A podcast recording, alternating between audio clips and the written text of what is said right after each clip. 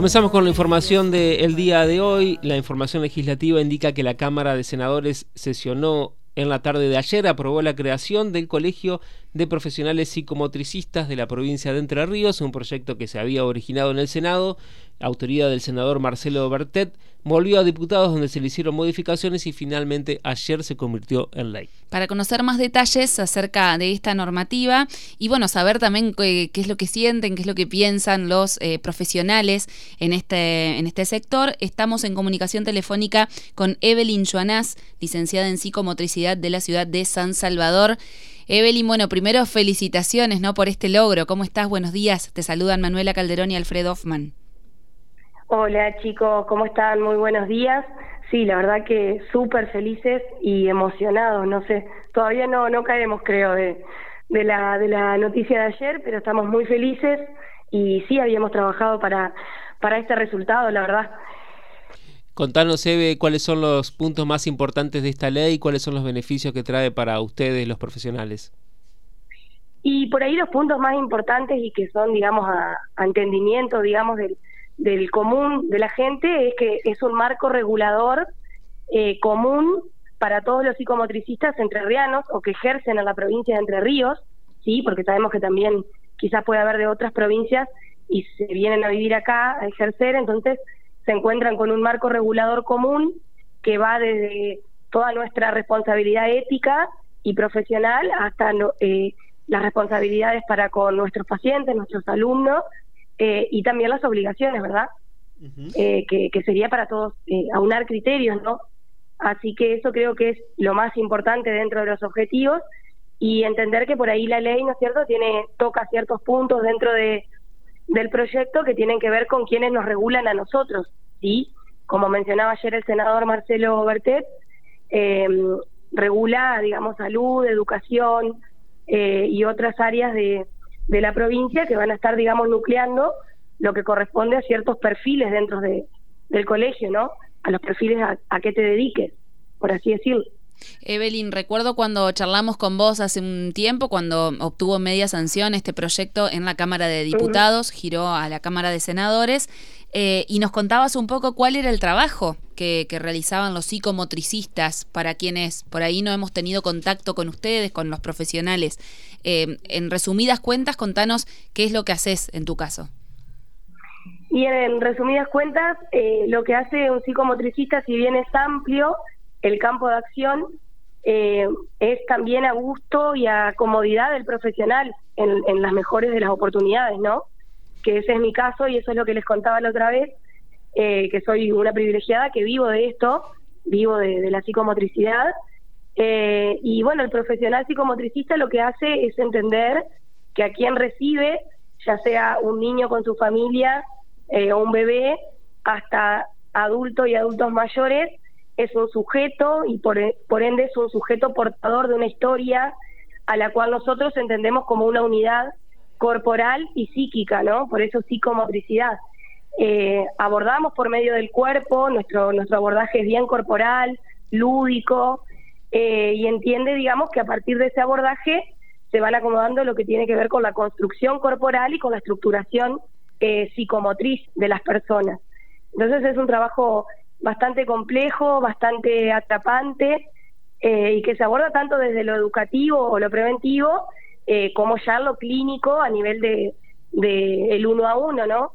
Eh, y bueno, también tengo compañeros trabajando en grupos, por ejemplo, en escuelas, bueno, en mi caso, en jardines maternales.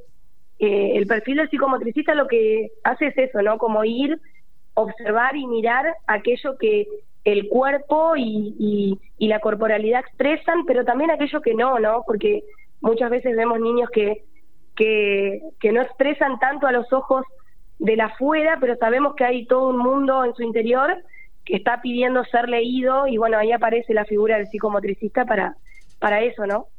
Eh, no sé, no me quiero extender mucho, aparte soy muy, muy apasionada para hablar de esto, pero eh, para que puedan entender por ahí, ese es el perfil que tiene el, profesional en psicomotricidad. Claro, no recuerdo si ya lo habías explicado la otra vez que hablamos, si ya lo explicaste te pido disculpas, pero eh, la, la, ley contempla relación en cuanto a la relación con las obras sociales, la cobertura por obra social de, de esta especialidad.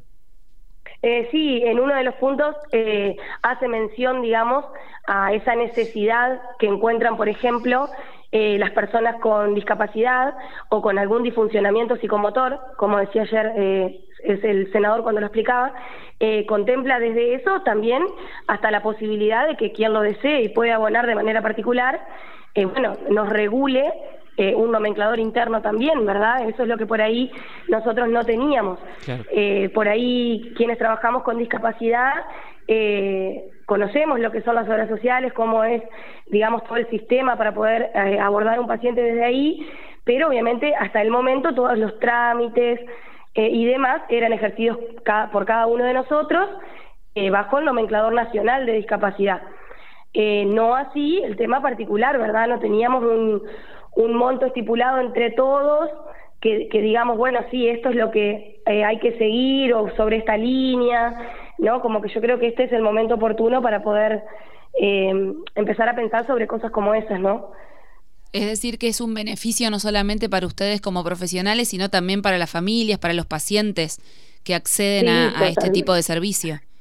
Totalmente, porque ¿sabes qué pasa? Que eh, creo que pasa en todas las profesiones, ¿no? Pero hay, hay tantos psicomotricistas como, eh, como psicomotricidades, ¿no? Es como que uno le da su impronta personal al abordaje persiguiendo una misma línea epistemológica y demás, pero estaría muy bueno que podamos regular entre nosotros también el quehacer eh, profesional dentro de la provincia y que, por ejemplo, como me ha pasado, un paciente se traslade de ciudad y se encuentre también con un psicomotricista en otra ciudad que lo pueda recibir bajo las mismas condiciones.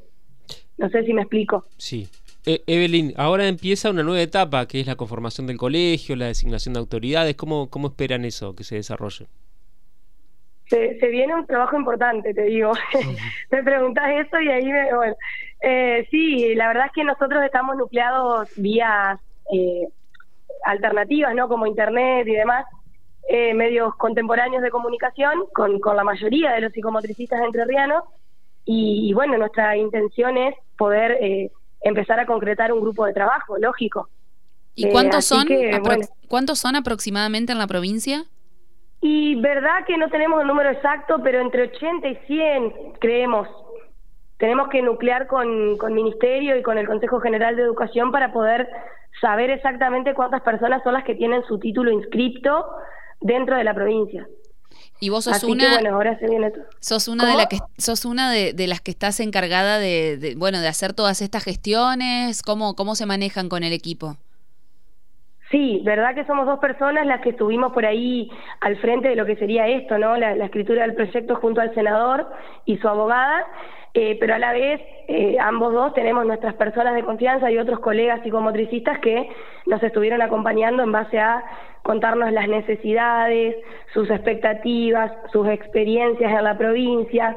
Eh, como yo te digo, nosotros somos unos privilegiados que vivimos de esto no así todos nuestros colegas, ¿no?